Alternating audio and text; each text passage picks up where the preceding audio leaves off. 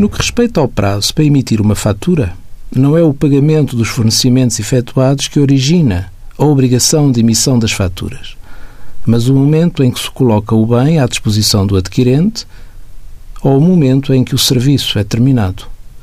As faturas devem ser emitidas o mais tardar no quinto dia útil seguinte ao do momento em que o imposto é devido.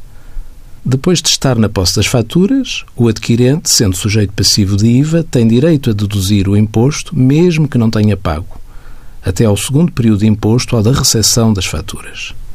No caso de extravio de faturas não registadas, o sujeito passivo de IVA adquirente pode exercer o direito à adoção até ao decurso de quatro anos após o nascimento do direito à dedução.